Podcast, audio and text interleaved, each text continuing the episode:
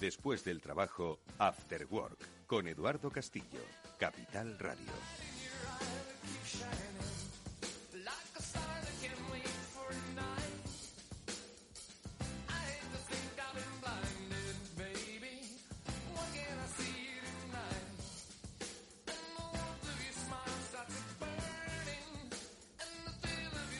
Tal amigos? Buenas tardes, bienvenidos al After Work que ya comienza en Capital Radio y que hoy va a tratar un tema que es apasionante, que es básicamente la salud de vuestra empresa, pero ojo, no la salud financiera, bueno, que también es importante, obviamente, muy importante, sino la salud de vuestros trabajadores. Y es que muchas veces hemos hablado de bienestar organizacional, pero hoy queremos dar un paso más allá y no queremos eh, exclusivamente hablar de riesgos laborales, que los hay en todas las compañías ya sea con andamios o sea con ordenadores. Hoy queremos ir a un paso más allá, que además las compañías deben entender que es una clave para precisamente la productividad de sus eh, actividades económicas. Estamos hablando de los riesgos psicosociales. Bueno, pues de este entorno vamos a hablar con especialistas que se eh, encargan de ayudar a identificar estos riesgos psicosociales en las, eh, entre la población eh, de las compañías, entre la población trabajadora de una compañía y sobre todo no solo identificarlos, sino poner un remedio para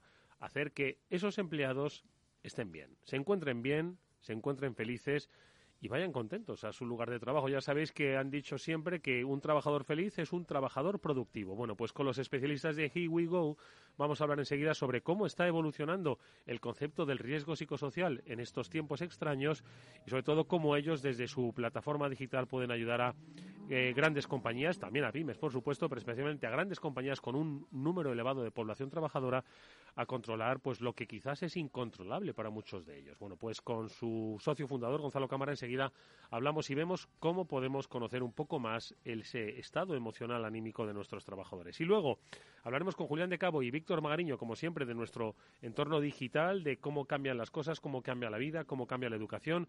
Muchos asuntos estoy seguro de que querrán compartir con nosotros en este tiempo de reflexiones de Digital Life que cada semana compartimos con todos los oyentes del Afterwork. Está Néstor Betancor gestionando técnicamente el programa, os habla Eduardo Castillo y vamos a empezar ya a hablar de bienestar. Venga.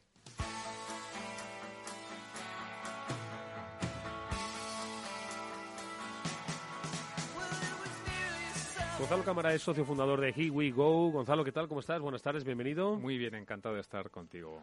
Oye, que yo he hablado de riesgo psicosocial, ¿vale? Quizás mucha gente hable de los riesgos laborales, ¿no? Y cuando de repente han tenido que rellenar la encuesta de riesgos laborales y que han considerado hasta un pestiño, ¿verdad?, hacerlo. Pero no, nosotros queremos ir un poquito más allá. Queremos hablar del bienestar de las organizaciones, del bienestar de los empleados, de su propia carga emocional, de su felicidad, pero también del, del, del cómo afecta físicamente, pues todo el impacto que tiene dentro de su empresa, ¿no? Entonces, entiendo que esto es un aspecto que todavía se, se habla poco dentro de las organizaciones, ¿no? Pues sí, la verdad es que los riesgos psicosociales, al final, lo que intentan, eh, lo que se intenta medir cuando se quiere medir los riesgos psicosociales es cómo afecta al bienestar de una persona, tanto a nivel físico como emocional, pues lo que es la organización del trabajo, lo que son las relaciones sociales dentro del trabajo también, eh, y, y, lo que es la propia actividad. Eh, más allá de lo que es un accidente laboral o lo que pueda ser un problema ergonómico, eh, etcétera. pues, por ejemplo, eh, cuestiones como puede ser el, el, rol de una persona dentro de una empresa. Hay personas que a veces no tienen claro cuál es su labor dentro de una empresa. Eso les genera un malestar emocional, les genera estrés, a veces problemas de comunicación.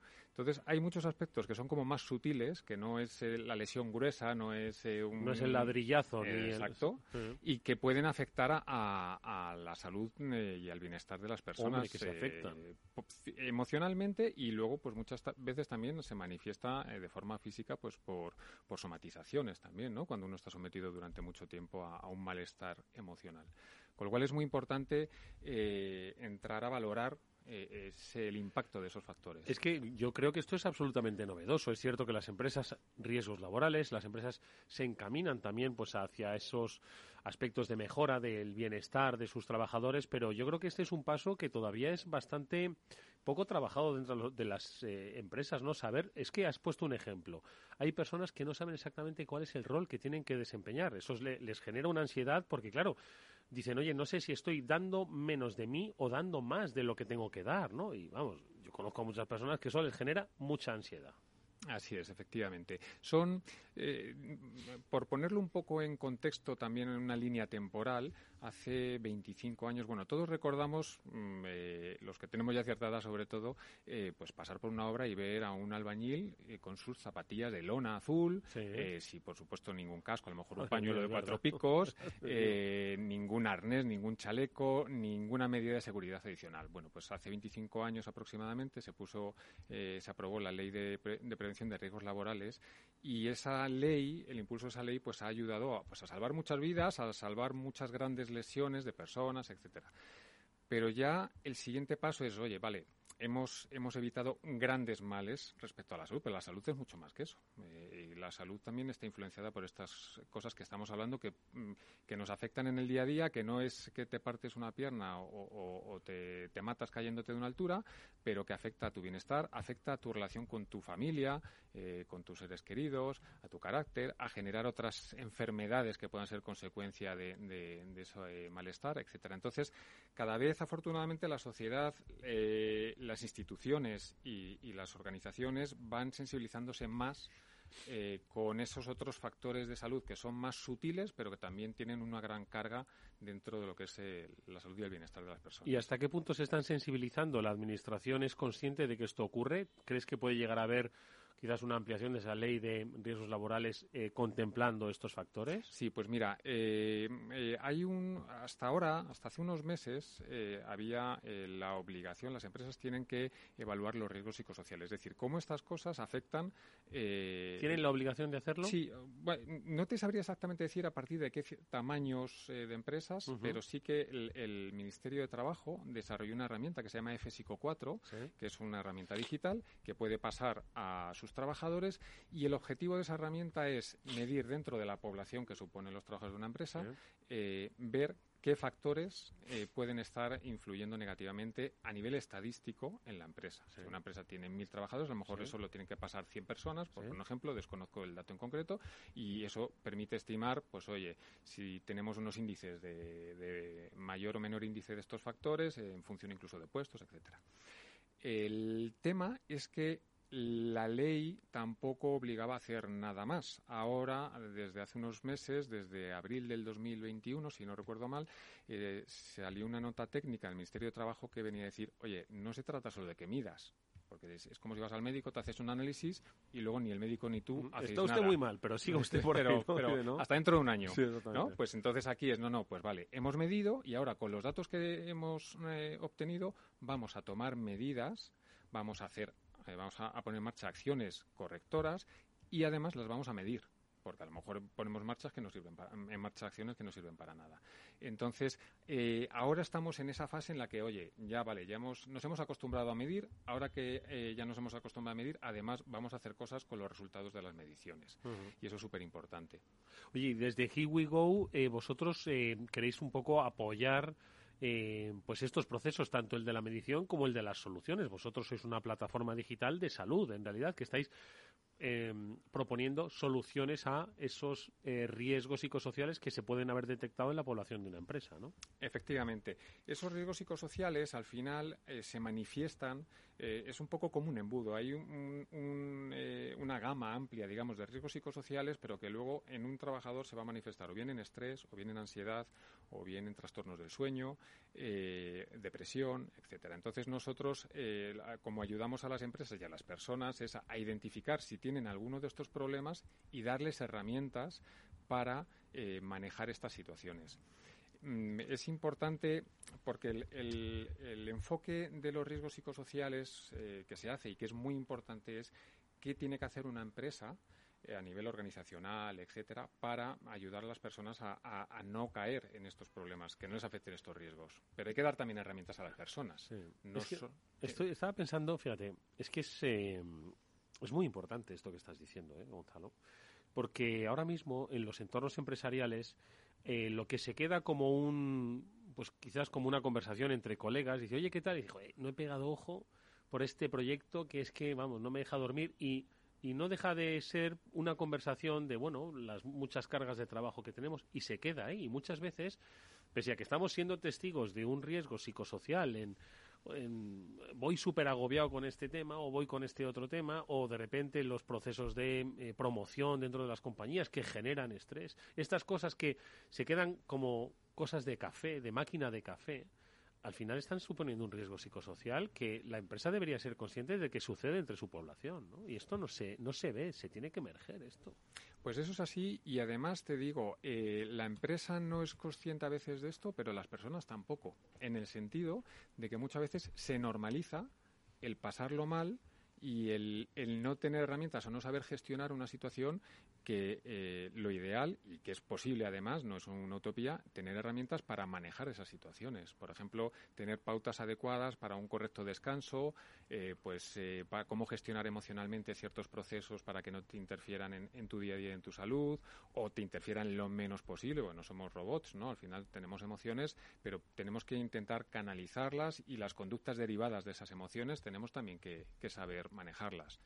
Pero bueno, aceptamos muchas veces mm, sentirnos mal y, como que, bueno, pues... como, eh, como forma parte del curro, ¿no? exacto, eso es, cuando no tiene por qué. Es igual que a nivel, llevándolo a otro ámbito, al, a nivel eh, músculo esquelético, personas que tienen ciertos dolores mm, que lo asocian a su puesto de trabajo y aceptan que es así, ni se plantean a lo mejor hacer ni siquiera un tratamiento. No, a mí me, oh, es que yo como trabajo con ordenador me tiene que doler el cuello. Pues no tiene por qué. Estoy de acuerdo. Es que me he pasado toda la mañana con el ordenador, estoy roto, tal, o estoy eh, ¿Y qué haces? Ah, no, ¿qué voy a hacer? Si es que si yo es que trabajo en esto. No, pues trabajas en esto, pero, pero algo se puede hacer. Oye, Gonzalo, ¿y cómo podemos identificar? Eh, bueno, es cierto, hablabas de un embudo, ¿no? Eh, hay muchos riesgos psicosociales, ¿no? Quizás hay algunos que son más comunes a una población determinada, en, en entornos empresariales determinados. esto se puede personalizar porque lo que para uno es estrés, para otro es postural. Lo que para otro es postural es una cuestión de frustración en cuanto a su plan de carrera, ¿no? Que no ve claramente cómo puede hacerlo y le frustra y se frustra en casa y es una rueda que, madre mía, es que hemos vivido demasiado tiempo asumiendo aquello de que hay que ser duro y no hay que llorar. ¿no? Y no me parece bien. Hay que, En esta vida hemos, no hemos venido a sufrir, hemos venido a ser felices. Sí, sí eh, yo creo que venimos de una cultura del trabajo un poco de mártires, ¿no? Y de, bueno, pues de dar gracias que tienes un trabajo, a sufrir y lo que toque y agachar la cabeza. Y, y bueno, pues no, no tiene por qué y tenemos que ser capaces de conciliar el trabajo con nuestra vida personal y que no nos merme nuestro bienestar y no nos perjudique además para nuestra vida más allá del trabajo. Entonces, ¿Cómo podemos eh, ayudar a las personas en este sentido? Como tú bien decías, personalizando. Es decir, no, no podemos eh, hacer un estudio, por ejemplo, de factores de riesgo psicosociales, detectamos que un 30% tiene estrés y un 20% tiene ansiedad. Como no sabemos quién es quién, pues yo qué sé, vamos a lanzar esto al aire y, café para todos. Entonces, nosotros hemos desarrollado una plataforma que permite identificar las necesidades de cada persona y además eh, de sus necesidades también eh, sus prioridades. Entonces hay personas que tienen más de una necesidad o más de un problema que abordar y prefieren empezar por un camino y una vez hayan superado ese problema, pues luego prefieren abordar el siguiente problema. Entonces, cuanto más personalizado es el abordaje de este tipo de problemas, mayor es la probabilidad de éxito en la intervención. Entonces la plataforma Hugo lo que hace es eso, personalizar y acompañar a las personas y, periódicamente ir preguntándoles, oye, ¿cómo vas? Esto estamos yendo por el camino que tú esperabas, eh, pivotamos en otra dirección, eh, testamos continuamente, hacemos, no, no continuamente, pero vamos, eh, hacemos una monitorización del usuario para ver cuáles son sus necesidades y, darle los contenidos y los apoyos que necesita. Y esto, por ejemplo, mira, estamos hablando, os dirigís, vosotros trabajáis con grandes compañías y cuando hablamos de grandes compañías hablamos de compañías que tienen miles de trabajadores, ojo, miles de trabajadores que pueden estar en puestos eh, activos eh, de oficina o en puestos de almacenaje, estocaje, manejando maquinaria pesada. Dentro todos de la misma compañía, ¿no? Entonces, eh, esas poblaciones son muy diferentes. Eh, háblame, por ejemplo, de el de la oficina y el de la máquina elevadora. ¿Ellos tendrían un plan diferente para cada uno? Tendrían un plan diferente, efectivamente. Para empezar, una cosa que marca mucho la diferencia son las condiciones físicas del trabajo, que eso es totalmente distinto, como bien indicabas. Una persona que trabaja en una oficina, pues tiene unas condiciones físicas totalmente distintas que alguien que trabaja en un almacén, cogiendo pesos, agachándose, tirando de máquinas, etcétera. Entonces, los recursos que hay que darle, las recomendaciones, ejercicios guiados, etcétera, son totalmente diferentes. Eh, otra cosa que trabajamos mucho también es la autoobservación, que cada uno vea y aprendamos a, escuchar nuestro cuerpo, aunque sea una expresión un poco manida, pero es así, para identificar cuáles son mis necesidades o cómo me afecta a mí mi, mi puesto de trabajo, porque no a todos nos afecta igual, de hecho, por más que tengamos el mismo puesto de trabajo. Entonces, eh, ese es el primer paso. Y luego hay cosas que pueden ser comunes, pues a lo mejor el manejo del estrés puede ser muy similar entre una persona que trabaja en una oficina y una persona que trabaja en un almacén. Pero hay factores como, por ejemplo, trabajar de cara al público o no, pues es, muy diferente. Tú puedes tener estrés y estar solo en tu casa teletrabajando y no te peleas con nadie, no tienes un perrito que te ladre, o puedes estar todo el día teniendo que atender personas. Imagínate un departamento de atención al cliente, donde estás continuamente escuchando quejas. Pues la forma de abordar el estrés de esa persona el estrés tiene un origen a lo mejor muy distinto al estrés que pueda tener otra persona que está desbordada por una carga de tarea, pero no por una interacción con personas que le están contando quejas, problemas, etcétera. Pues a cada uno se le dan sus recursos, porque si no al final pues no no solucionas. Oye, eh, Gonzalo, y vosotros cuando habláis con una gran compañía eh, cuando llamáis a su puerta decís, hola, somos los que va a proveer de felicidad a sus trabajadores, ¿no? Porque, o cuál es el objetivo, es decir, ¿por qué les decís, oye, yo voy a hacer que tus trabajadores estén mejor, sean más felices, tengan esa capacidad de controlar sus emociones? ¿Cuál es un poquito el resultado que vosotros queréis que se tenga al utilizar, por ejemplo, Here? Pues mira, nosotros sobre todo, en nuestro objetivo mm, eh, último es dotar a las personas de habilidades para poder gestionar eh, cualquier problema que pueda afectar a su salud y a su bienestar. Entonces, al final, lo que no vamos a poder evitar son los problemas que nos van a surgir. Hoy puedes tener un problema, te podemos dar herramientas para solucionarlo, pero si mañana tienes otro problema, eh, no se trata de que vuelvas a necesitarnos para solucionar también ese problema. Se trata de que hayas aprendido cómo gestionar eh, los avatares y los devenires de la vida que todos tenemos y vamos a tener. Entonces, nuestro objetivo y lo que le ofrecemos a las empresas realmente es queremos dotar a, los trabajadores de esta compañía de habilidades para hacer frente a las eventualidades que puedan afectar a su salud y a su bienestar partiendo, por supuesto, de la base de que son compañías que ellos ya están poniendo todo de su parte para que desde la parte organizativa se esté cuidando al trabajador. Pero luego está la otra parte. eso teóricamente lo hacen todas las empresas, ¿no? o sea, no conozco, bueno, hay algunas que sí seguro que maltratan, ¿no? Pero todas las empresas creen cuidar a sus trabajadores, ¿no? Pues creen que lo eh, hacen. Em, que creerán que lo hacen. No, no lo sé porque no nos podemos meter en sus cabezas, pero sí que es verdad que eh, todos conocemos casos de personas que trabajan en, compañías y muchas veces en grandes compañías y que los procesos de trabajo pues no ayudan mucho al bienestar de la persona eh, y más bien estimulan el sufrimiento emocional. No digo que se haga posta ni mucho menos, pero que muchas veces la organización del trabajo, las cargas, lo que hablamos antes de la falta de tener claro cuál es tu rol. Eh, barreras en la comunicación a la hora de que tengas que hacer exponer algo y, que no se te facilita en la empresa cómo poder comunicar un problema que puedas tener, etcétera. Eh, bueno, eh, hay empresas que lo están haciendo muy bien y nosotros hablamos con muchas empresas y la verdad es que nos hemos sorprendido muy gratamente de, casos que nos hemos encontrado. Creemos que están haciendo las cosas muy bien y luego conocemos otros casos también más por nuestras relaciones sociales de amigos y familiares que nos cuentan situaciones que la verdad es que hay mucho recorrido en ciertas empresas. Sí, de hecho, no, he hecho nada más que pensar en el tema del burnout, ¿no? Del síndrome del quemado. Esto está reconocido como una enfermedad laboral. Sí, sí, Así es. Sí, porque es que al final se generan dinámicas eh, que volvemos un poco a, lo de antes. A veces se normalizan cosas que no se deben normalizar y, hay modelos de gestión que, que, penalizan mucho el bienestar de las personas. Entonces, esos modelos de gestión es una tarea. Mm, no, lo que no tiene sentido, por ejemplo, es recurrir a nuestra plataforma para darle herramientas a un trabajador si el entorno laboral es eh, tóxico. tóxico, claro. Entonces dices, oye, mira, yo tengo un sistema de trabajo, claro, horroroso. Trabajar aquí es, es un auténtico castigo, pero te voy a poner una plataforma que te va a ayudar a... No, nosotros eh, ponemos mucho empeño, mucho cariño, mucha ciencia, eh, pero no hacemos milagros. Entonces, tiene que haber una base, un terreno sobre el que cultivar y sobre ese terreno ya podemos cultivar. Oye, si no recuerdo mal, Here We Go eh, está formado por profesionales de la salud, como es tu caso, como es el caso de otros socios, donde además se, combinabais dos terrenos, el terreno de la psicología, entiendo, y el terreno de la fisioterapia, ¿no? Sí. Háblame de este último por la importancia también que tiene en, el, en, el, en la salud eh, psicosocial, ¿no? De, de los eh, trabajadores, porque lo, que decías tú del cuello, joder, es que tengo la espalda y tal. ¿Por qué queréis darle importancia también al capítulo este de la fisioterapia? Pues mira, primero porque es eh, pues la principal causa de bajas laborales son las lumbalgias, por ejemplo. Y, y, la media de días de baja por lumbalgia es de 41 días. Madre mía. Así que si, echamos números, pues ya, ya ahí hay un problema, ¿no? Entonces, el tema eh, eh, musculoesquelético, las causas musculoesqueléticas en las bajas laborales son, mm, tienen un peso muy importante.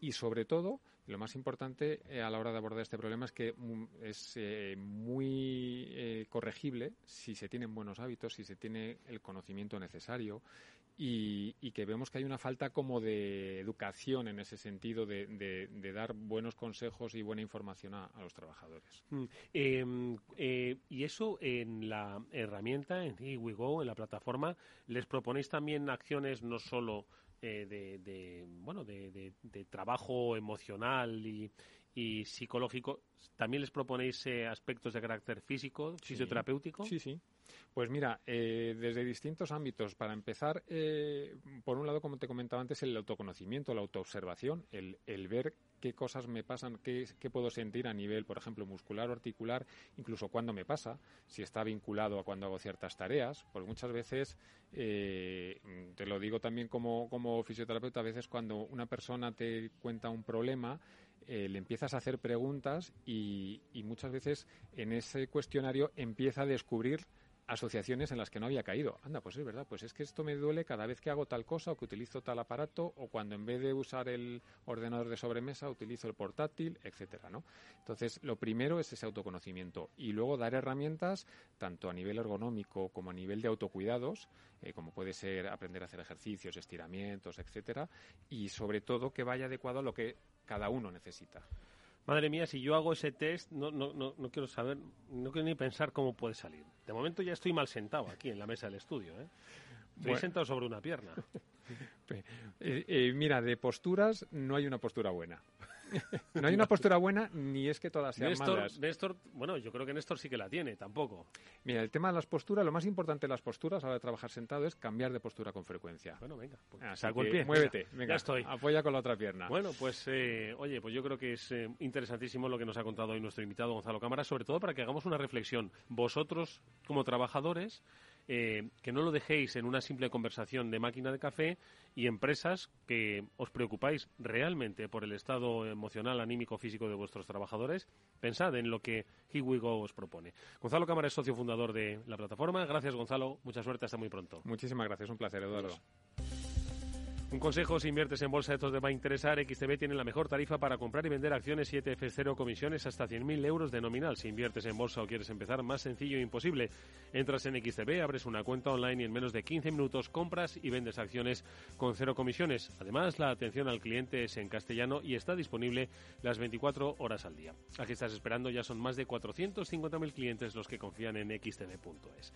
Riesgo 6 de 6. Este número es indicativo del riesgo del producto, siendo uno indicativo del menor riesgo y 6 del mayor riesgo.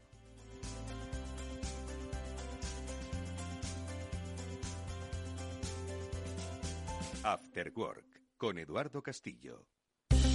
¿Interesado en bolsa? ¿No quieres pagar comisiones? XTB es tu broker. Compra acciones y ETFs en cualquier mercado con 0 euros de comisión hasta 100.000 euros. Abre tu cuenta 100% online en solo 15 minutos. xtb.es.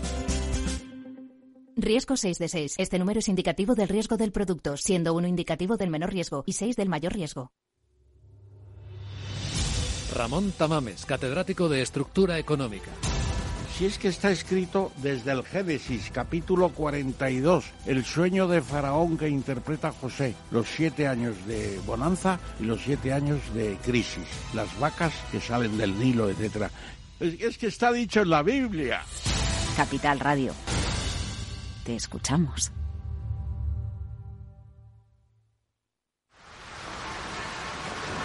¿Has vuelto a los atascos? Forma parte de la vida de Madrid y esa vida va aparejado con atasco. Realmente el atasco que te absorbe la energía es el de la entrada a trabajar o cuando llegas tarde a una reunión o cuando vas a dejar a tu hijo en el colegio y va a, perder, va a perderse la primera hora de clase. Cuando vengas a Madrid, chulona mí. Reconduce tus números. Voy a ser temperatriz de lavapiés. Desatasca tus inversiones. Y alfombrarte con claveles la gran vía. Recalibra tus cuentas. Bañarte con vinillo de Jerez. Que no se atasque tu economía. Sintoniza Capital Radio. No me gusta el mundo atascado. Nos gusta que las personas tengan opinión propia. Quienes aquí hablan también expresan su propia opinión. No representan la opinión de Capital Radio.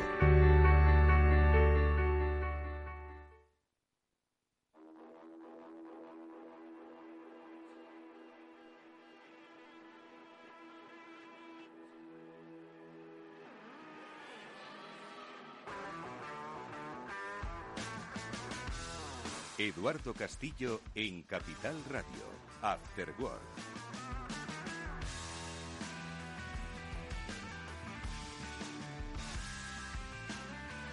Bueno, vuelven eh, nuestros amigos Julián de Cabo, Víctor Magariño a estos micrófonos de Capital Radio de este After Work para reflexionar, como siempre, sobre la vida digital que está por venir.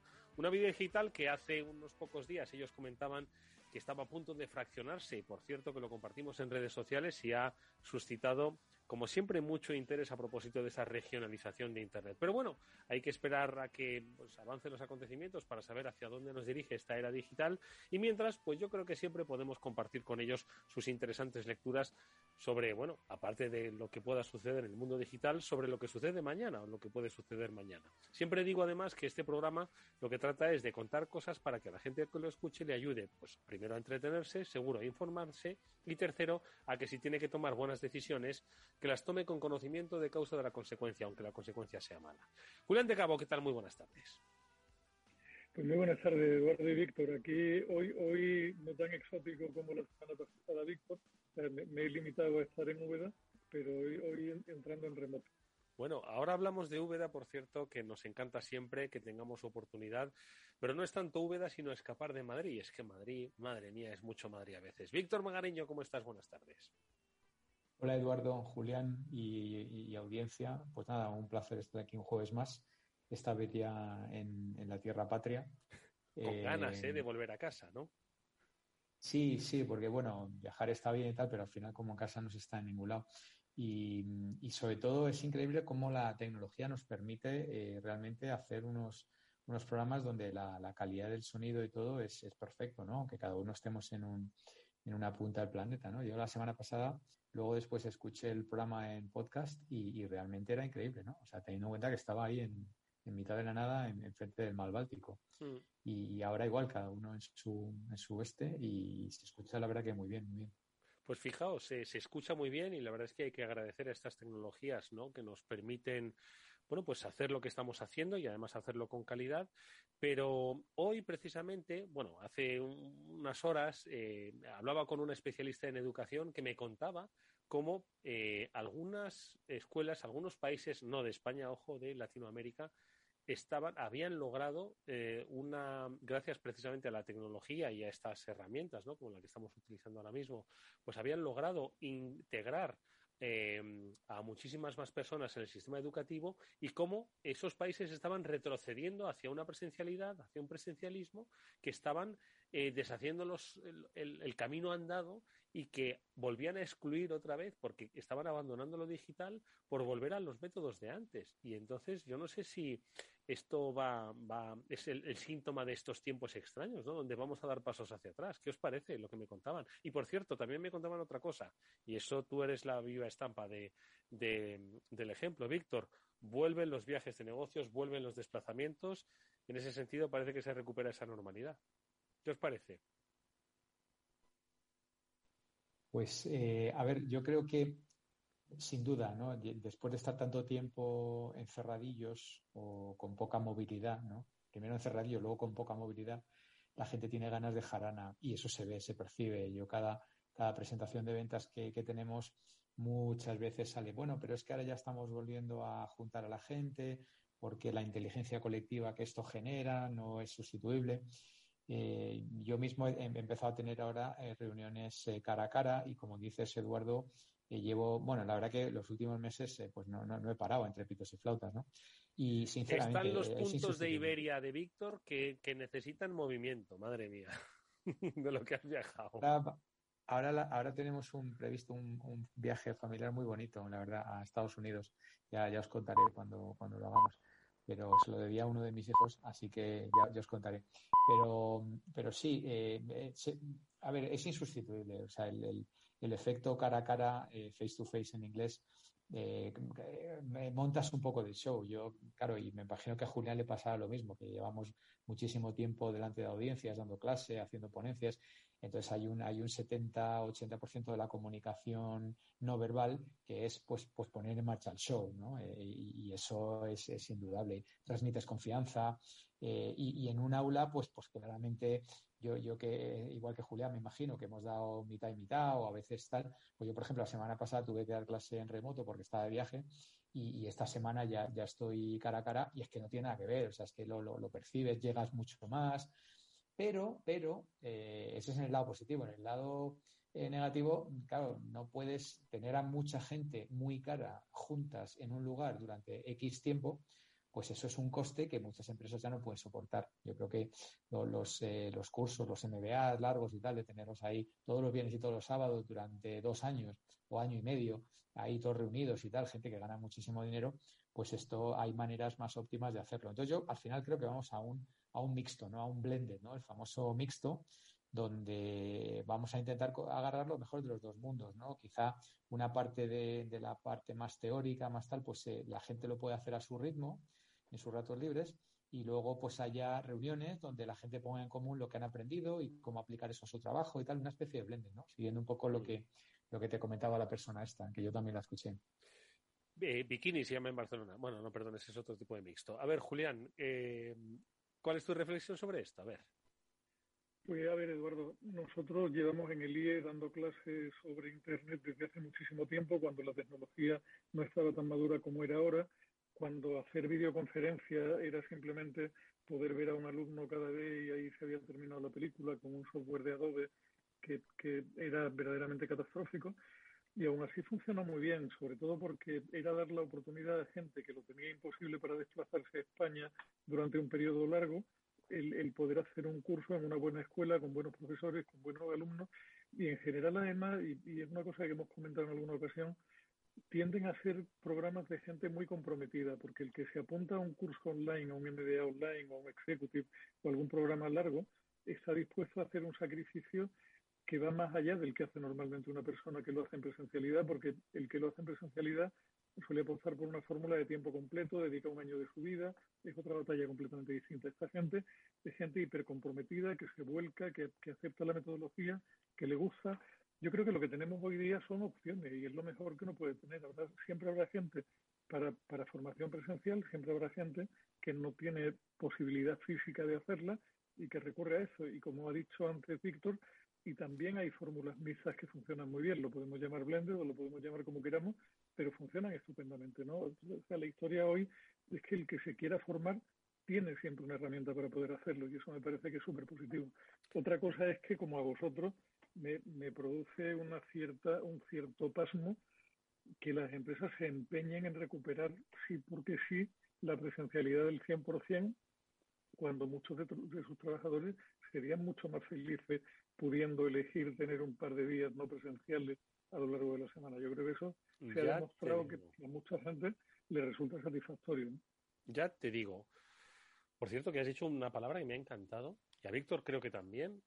Lo que la gente necesita es son opciones. No, iba a decir que, que al final, eh, algo que ya he comentado en alguna ocasión, que las opciones, demasiadas opciones, son una, un impuesto sobre tu atención y tu tiempo. ¿Eh? que lo, Julián se ríe porque es de nuestro querido Scott Galway. Entonces, lo que quieres es asegurarte de que la opción que tomas es la opción correcta. Y eso tiene que venir de la mano de un experto o de la mano de alguien de reconocido prestigio, que te diga, no, haz este programa en tal escuela o cual escuela, porque realmente eh, tiene a los mejores, porque realmente eh, vas a aprender, porque realmente tu, tu titulación va, va, a servirte para algo o va a servirte para cumplir tus objetivos en la vida. las opciones per se no, no son buenas. Yo cuando voy a comprar un televisor, ahora que voy a comprar uno, quiero que eh, un tío que sepa de eso me, me aconseje y me diga, no, mira, según tus necesidades, el mejor televisor para ti es este. No quiero elegir entre 50 televisores. Quiero elegir entre uno o dos. Oye, ¿qué le, ¿qué le, ha pasado a tu televisión? ¿Se ha roto? No, no, no le ha pasado nada. Es que necesitamos una gigantesca para satisfacer las necesidades de mi hijo pequeño, que está estudiando cine. Entonces, eh, una muy grande, o sea, la más grande. Entonces yo ya voy allí. Hola, ¿cuál es la tele más grande que tiene usted aquí? Pues esta, pues venga, cuéntame las maravillas de esta tele. Y a partir de ahí tenemos unas opciones limitadas. Oye, bueno. La más grande que hay, como se Exactamente, exactamente. Oye, ya que le has mencionado a Scott Galway, eh, hace tiempo que no nos cuentas algunos de esos de sus eh, temas así que, que suelen eh, ser provocativos y tal. Venga, sácate alguno, que seguro que da mucho juego. Pues mira, eh, gracias Eduardo. No es, eh, a ver, no es novedoso, pero me río porque si te recuerdas el jueves pasado, en el último segundo dejé caer que los NFTs estaban cayendo un 48% desde su pico, tal igual. Dije, ya, lo dejaremos para el jueves que viene. Bueno, pues te puedes creer que el correo de Scott del viernes es dedicado a los NFTs. No me puedo creer ya. O sea, es que es una cosa ya. Yo, yo no sé si tenemos una especie de conexión psíquica o algo así, porque cada vez igual, que igual es que le gusta escuchar el afterwork a... y coge buenas ideas para luego sus previsiones. De nada, Eduardo, porque este es un programa realmente que para, para gente con mentes despiertas y que quieren cultivar el espíritu y, y sus habilidades cognitivas y mejorar su vida en general. Hombre, yo os voy a decir claro. una cosa, no, os voy a decir una cosa. Este espacio en el que desarrolláis, eh, y lo digo, Julián de Cabo y Víctor Magariño, es seguido por mucha gente que necesita recibir ideas para luego formalizar análisis y previsiones, yo no sé si decisiones de inversión, pero sí análisis y previsiones que luego muestra a otros eh, para que luego tomen decisiones. Entonces, estoy seguro de que está en la agenda de muchos opinion makers y decision eh, makers, ¿de acuerdo? De nuestro país. Estoy seguro. Pero bueno, hablemos de Scott y de los NFTs. No, eh, tampoco, tampoco da mucho sí, simplemente viene a, a, a, decir, pues un poco lo, lo que yo comentaba, ¿no? Eh, se le sorprende la caída eh, desde, lo, desde el pico de más o menos septiembre del año pasado. Eh, ten en cuenta que NFTs es algo que nosotros llevamos hablando ya año y pico, eh, que se veía venir, que, que lo, lo, pusimos un poco en el radar de la gente sí. inquieta, ¿no? cuando eran apenas unos cientos, luego unos pocos miles, y ahora estamos hablando ya de, de muchos billones, de alrededor de 50.000 millones. Esto ha sido un, una explosión brutal. Y ahora, pues prácticamente cualquier marca que, que, se precie está haciendo, está haciendo NFTs, pues desde, desde cualquier marca de gran consumo, Adidas, en, hasta la NFL, pasando por las marcas de lujo, eh, pues cualquier marca de gafas, Chanel, tal, o sea, todo el mundo está haciendo Pero NFTs. Esto es aquello, perdona Víctor, esto es lo de, lo, lo ha hecho, la, las marcas lo han hecho toda la vida, dice, oye, estate en el metaverso, estate en los NFTs, ¿pero esto para qué, jefe? Dice, tú estate, nosotros no vamos a ser los tontos que no vamos a estar. Tú estate y luego ya veremos para qué nos sirve esto. Bueno, al final la, esencia, eh, que como, como, todo en la vida siempre hay que buscar a quitar la, el grano de la paja. ¿no? Entonces, el grano eh, es que esto básicamente apela a dos principios humanos que son la, eh, la escasez, ¿no? el scarcity, famoso inglés, y la autenticidad. ¿no? Entonces, esto es lo que te garantiza que solamente tú tienes acceso a una serie de propiedades y que esas propiedades son auténticas. ¿no? De esto es el arte, ¿no? Un cuadro, pues sabes que la Gioconda pues es, absolutamente única y que además es auténtica, ¿no? Entonces cualquier copia pues ya no, no vale. Entonces esto es lo que, lo que lleva, estos dos principios humanos lo lleva al ámbito digital, al ámbito de Internet. Entonces, por resumir, ¿no? El, tema de Scott, lo que viene a decir es, fíjate tú que esto parece ser que podría ser medio burbuja, no una burbuja entera, sino medio burbuja. Es decir, eh, sigo pensando que los principios eh, detrás de esta tecnología, eh, que son la escasez y la autenticidad, son fundamentales y que tiene un recorrido, pero igual hemos ido demasiado rápido, demasiado pronto, ¿vale? Con lo cual es algo para tener en el radar, pero probablemente haya cierta burbuja. No burbuja total, pero cierta burbuja. Y este era un poco el análisis que, iba a hacer en su largo correo que manda todos los viernes con algún tema interesante. Julián. Bueno, eso al final, eso al final, Víctor, es lo de siempre, ¿no? Es la curva de adopción, es el, el, de pronto se empieza a recalentar todo, de pronto todo el mundo se mega entusiasma con el tema, de pronto parece que el futuro irreversible a tres meses va a ser esto, y de pronto, seis meses después, llega la teórica desilusión para que cuatro o cinco años después haya llegado a su punto de madurez y se hayan encontrado casos de uso reales que los va a ver y los va a ver mucho en la medida en que todo ese metaverso que, que esperemos, o sea, que esperamos, explote como se supone que va a explotar. ¿no? Yo tengo, tengo muy poca duda de que es una, es una tecnología a seguir y que va a tener un papel verdaderamente importante, ¿no? Mucho más allá que el, el folclore de lo que las marcas están haciendo ahora, que lo que están haciendo y lo hacen y hacen yo creo que muy bien es explorar territorio, ¿no? O sea, tú lo que no puedes dejar es que ese territorio te lo capture primero el de la marca de enfrente, porque como resulte que la cosa iba en serio, has hecho el tonto completamente, ¿no? Pero bueno, ha habido, la verdad es que está, está siendo una semana también intensita, yo no sé, y ese, ese tipo de cosas le gustan normalmente más a Víctor que a mí. Hay un movidón serio, Eduardo, con una cosa que se llama la Digital Markets Act del, de, de esto. O sea, que, ¿cómo sabía yo que Víctor esto le iba a molar? que se está montando un lío del demonio y que va a ser el, el escenario de la vigésimo cuarta pelea entre el regulador europeo y las grandes plataformas digitales. Tenemos, hay, hay un bollo montado verdaderamente grande.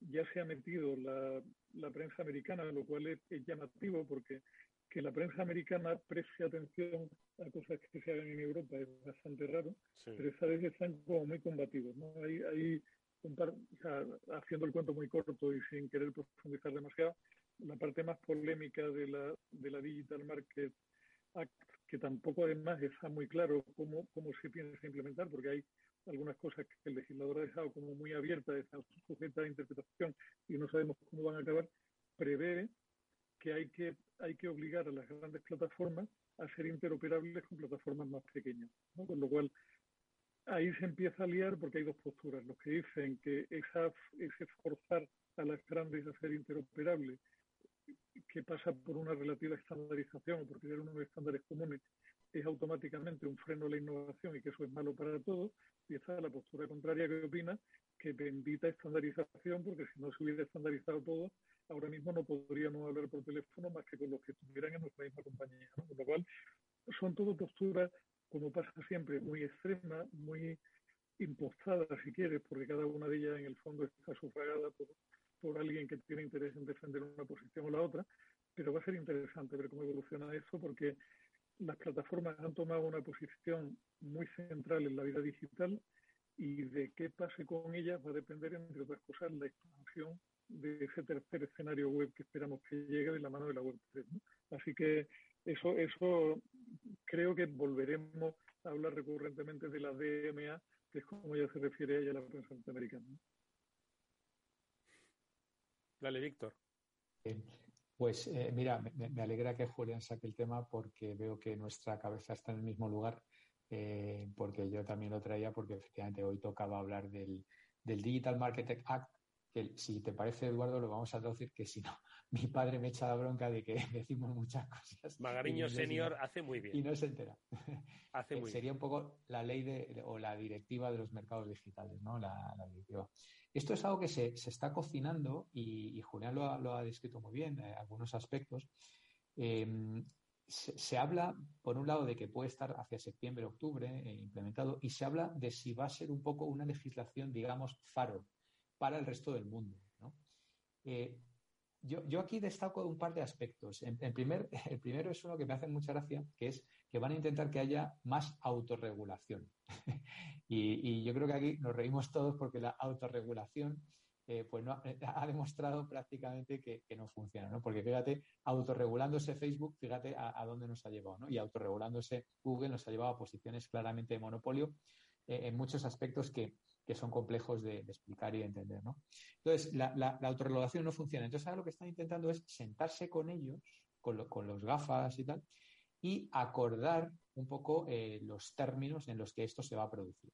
Y entre esos acuerdos es un poco lo que decía Julia, ¿no? la interconexión. ¿Qué quiere decir la interconexión? Llevado al lenguaje de la calle. Pues, por ejemplo, que eh, el iMessenger pues, se hable con WhatsApp, por ejemplo. ¿Qué quiere decir que se hable? Pues que tú mandes un mensaje desde tu iPhone y te entre a otro por WhatsApp o viceversa. Eso es la interconexión en lenguaje de la calle. o que se, que se hable con Telegram o que se hable con tal. Es decir, obligar a abrir las APIs de, todas estas eh, aplicaciones, que un poco, si te fijas, Eduardo, sería un poco lo contrario de lo que hablábamos el otro día, que era la fragmentación del mundo digital y que decíamos, bueno, a ver, fragmentación, pero, pero igual eso no es lo bueno. Yo creo que esto es bueno, pero hay que conseguir que, realmente esto se produzca. Por otro lado, por otro lado, habla de que, de que eh, pues aquellos GAFA que tienen un dominio en un área, uno puede tener dominio en el buscador o en el correo, el otro puede tener dominio en una red social, pues que no impongan por defecto, o por ejemplo en un medio de pago, pues que si tienes el App Store, que no impongas el Apple Pay, por ejemplo, que, des eh, opción a que otros entren a esto. Esto es eh, muy, muy lógico y, además facilita la, conveniencia y tal, pero claro, esto es, imagínate, en el buscador de Google, pues que otro buscador pueda mostrar resultados, ¿no? Compitiendo eh, con, Google Ads, ¿no? Ah, eh, o, que, o que, pues eso, que, un correo pues se, interconecte con otro y, ese tipo de cosas. A, nivel eh, interfaz de usuario, no a nivel servidor, ¿no? Que eso ya es, más, ya, eso ya existe, ¿no? Entonces, a mí me parece muy interesante. El problema, como en casi todo esto, es que son temas bastante complejos, Eduardo y Julián. Son temas complejos. Entonces, me gustaría ver, me gustaría ver quién o qué legislador de la Unión Europea está llevando estas negociaciones. Pues claro, eh, yo ahora, por ejemplo, leía, pues Google Analytics, Google Universal Analytics, ya lo, han cancelado. Y ahora se va a llamar Google Analytics 4. ¿eh? Ahora estamos con la web 3, la web 2. Entonces, yo, en, en, cuanto veo eso, me tengo que enterar de qué va esto. Entonces, ahora ya no va de sesiones, ahora ya va de eventos. Claro, yo digo esto así y os quedáis todos, pues igual que se ha quedado toda la audiencia. ¿Qué diferencia entre una sesión y un evento? Eh, entonces, llevamos 15, 20 años hablando de cookies y yo me doy cuenta de que doy clase de esto y el 90% de la gente no, no sabe lo que es una cookie, no sabe lo que es un identificador único, no sabe lo que es una API. O sea, quiero decir, hay un desconocimiento entonces, eh, no sé, ahora en vez de, en vez de con cookies, ahora eh, vamos a implantar los topics, ¿no? O, los, temas de interés. Y la gente no entiende la diferencia de una cosa de otra, ¿no? Entonces, la gente quiere que, más o menos eh, el tema sea privado y tal, pero, pero no sabe de qué buena cosa o otra, ¿no? Al final, estamos en manos, querámoslo o no, de la gente que, inventa, que desarrolla, que, promociona la tecnología y, y tienen esa superioridad tecnológica, técnica y, de conocimiento y, seguirán de alguna manera abrumando al legislador, porque es que no entienden. acordaros de Miss Warren, ¿eh? la, legisladora, la senadora americana que ha salido alguna vez en este programa, que decía, joder, claro, es que aquí los senadores, eh, incluso los que, que tienen muchas redes sociales, no, saben la diferencia entre una API y un no sé qué. O sea, que, el, eh, el problema de base es el desconocimiento un poco de la tecnología más esencial, ¿no? De, y, esto no cuesta tanto trabajo entenderlo, Eduardo, y, podemos hacer, si quieres, unos espacios así destinados a esto, aplicar las cosas básicas al lenguaje de la calle, ¿no? Pero, pero, hay, mucho desconocimiento político, sí. Hay, hay, un ejemplo hiper sencillo, Eduardo, de lo que, de lo que puede suponer esto, utilizando, o sea, utilizando la misma situación que ponía Víctor, de que un mensaje de WhatsApp pueda llegar a iMessage o que un mensaje de Message pueda llegar a Telegram. Teniendo en cuenta que esos mensajes van cifrados de extremo a extremo con una tecnología que es propiedad del que cifra el mensaje, poder hacer eso implica que tú cedas a un, a un tercero tu tecnología de encriptación para que pueda tomar un mensaje que ha sido encriptado por ti, desencriptarlo él en su propia aplicación y servirlo al usuario, con lo cual, eh, madre mía, no, es solo que, que no, o sea, ¿sabes? No, no, solo que técnicamente sea complicado, sino que es que estás jugando con cosas que son muy sensibles a veces. Mm. Que yo creo que, o sea, a ver, que todo esto al final tiene un fondo que me parece, y, lo digo sin, sin choteo de ningún tipo, noble y bueno. Es decir, o sea, la idea final que hay en la cabeza del legislador es intentar que las plataformas dejen de estrujar completamente a los usuarios, es lo que hacen, porque esto está más que estudiado. Una plataforma inicialmente te lo hace todo muy simple y muy atractivo para que tú entres y una vez que estás dentro te estruja vivo, pero claro, no, no es tan simple y como dice Víctor, el problema es que eh, una vez que tú intentas controlar algo vía normativa, van a inventar algo que excede los límites de esa normativa y vas a volver a ir de coronilla otra vez. yo creo que al final es intentar ponerle puertas al campo y es muy, muy complicado hacer eso. ¿no? Y no, me parece un, mal empeño, pero me parece muy, muy difícil de poner en marcha, muy difícil. Bueno, pues eh, yo creo que es un debate interesantísimo este Digital Market Act, porque de alguna forma abre un nuevo frente ¿no? a, la posición de las compañías desarrolladoras en, Europa y sobre todo pues una nueva alternativa que como bien ha reivindicado Víctor, pues de que los ciudadanos eh, tengan un poquito, amplíen un poquito más su cultura técnico-digital, ¿de acuerdo? Porque esto es quizás un componente técnico-digital y no solo vean el resultado, que algún día les digan, salga un titular que digan, ya puedes enviar mensajes desde WhatsApp a Telegram sin tener que hacer nada. Al final supongo que será eso y seguirán, lo harán pues para facilitarles ese, ese tránsito, esa transición sin saberlo. Pero bueno, nosotros a través de este programa trataremos por lo menos de generarles esa curiosidad y saber si esto les beneficia o no les beneficia. Una última cosa, Julián, que querías apuntar. Sí, una, una, una tontería, pero que también lo digo, Eduardo, por dar una referencia de hasta qué punto nos están cambiando la vida sin que nos demos cuenta. ¿Sabéis cuántas películas de las 10 que estuvieron nominadas a Mejor Película este año eran propiedad de plataformas digitales? ¿De las 10 cuántas? Unas cuantas, yo creo. Cinco. La mitad, ya son ya son películas de plataformas digitales y de hecho la que ha ganado el Oscar a la mejor película, que es Coda, pertenece a Apple, Apple TV. Ha sido la primera vez que un Oscar a la mejor película se lo lleva una peli patrocinada y promovida por una plataforma digital. Algo se mueve y se mueve muy rápido. Fíjate que dentro de unos pocos años veremos como una de esas plataformas digitales, si no lo está haciendo ya, crea los grandes estudios y al final harán salas de cine que se llamará la la sala de cine Netflix Hagen Dazs y con muchas otras cosas, donde el público irá a comer palomitas físicamente. En fin, eh, bueno, ojalá que lo veamos. O, o, no, me refiero por la longevidad de nuestras vidas. Víctor Magariño, Julián de Cabo, como siempre ha sido un placer escucharos, veros en mi caso, que sea pronto, ojalá la próxima semana. Un fuerte abrazo y muchas gracias. Un abrazo de vuelta. Nosotros, amigos, nos despedimos hasta el lunes que volveremos, como siempre, con nuestro programa de ciberseguridad. Un día tenemos que tocar este tema con Julián y con Víctor, porque no podemos ser ajenos a los riesgos digitales. Ellos, grandes conocedores de este entorno, seguro que les gustará hablar de ello. Amigos, nos vamos hasta entonces. Sed felices.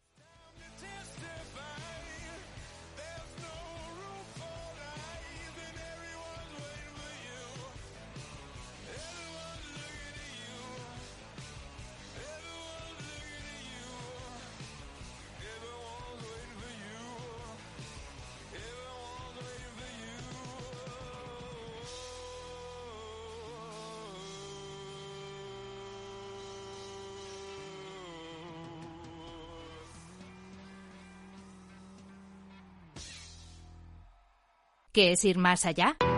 Con Arval podrás llegar donde te propongas de la forma más sostenible y desplazarte como y cuando necesites con una oferta de renting sostenible, segura y conectada.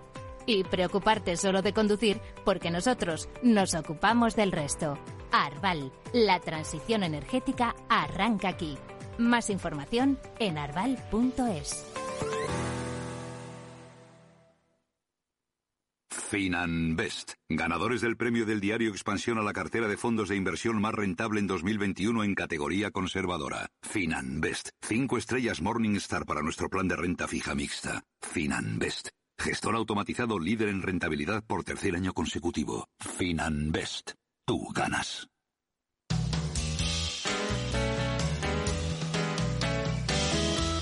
Capital Radio, música y mercados.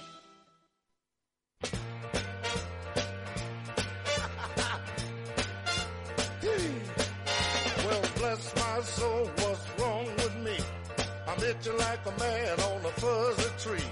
My friends all say I'm acting wild as a bug. I'm in love. I'm all shook up. Mm-hmm. Yeah, yeah. Well, my hands are shaky and my knees are weak. I can't seem to stand on my own two feet. Who do you think of when you have such luck? I'm in love. I'm all shook up. Mm-hmm.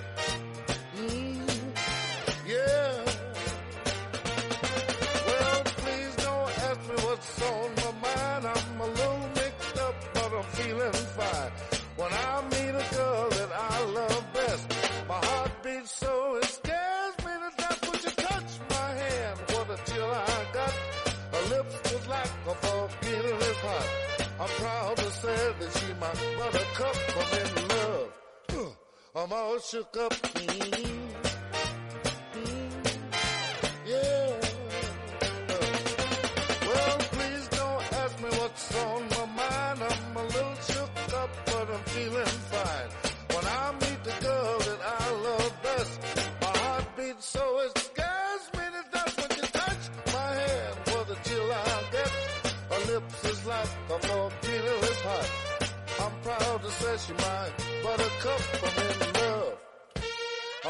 shook up. Oh.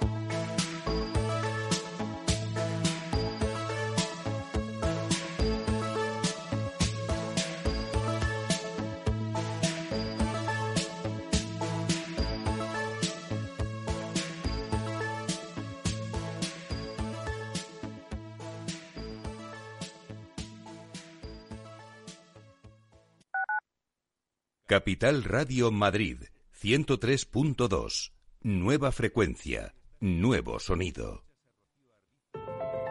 Más del 35% del emprendimiento en la Comunidad de Madrid está liderado por mujeres, pero podrían ser muchas más.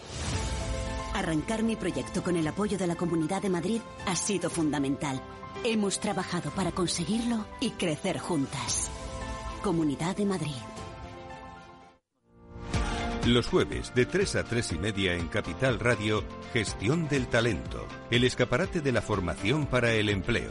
Expertos formadores, agentes sociales y representantes de la Administración se dan cita en este espacio para impulsar el valor de la formación y el talento. Un espacio de Fundae, la Fundación Estatal de Formación para el Empleo, dirigido por José Joaquín Flechoso. Capital Radio. Siente la economía.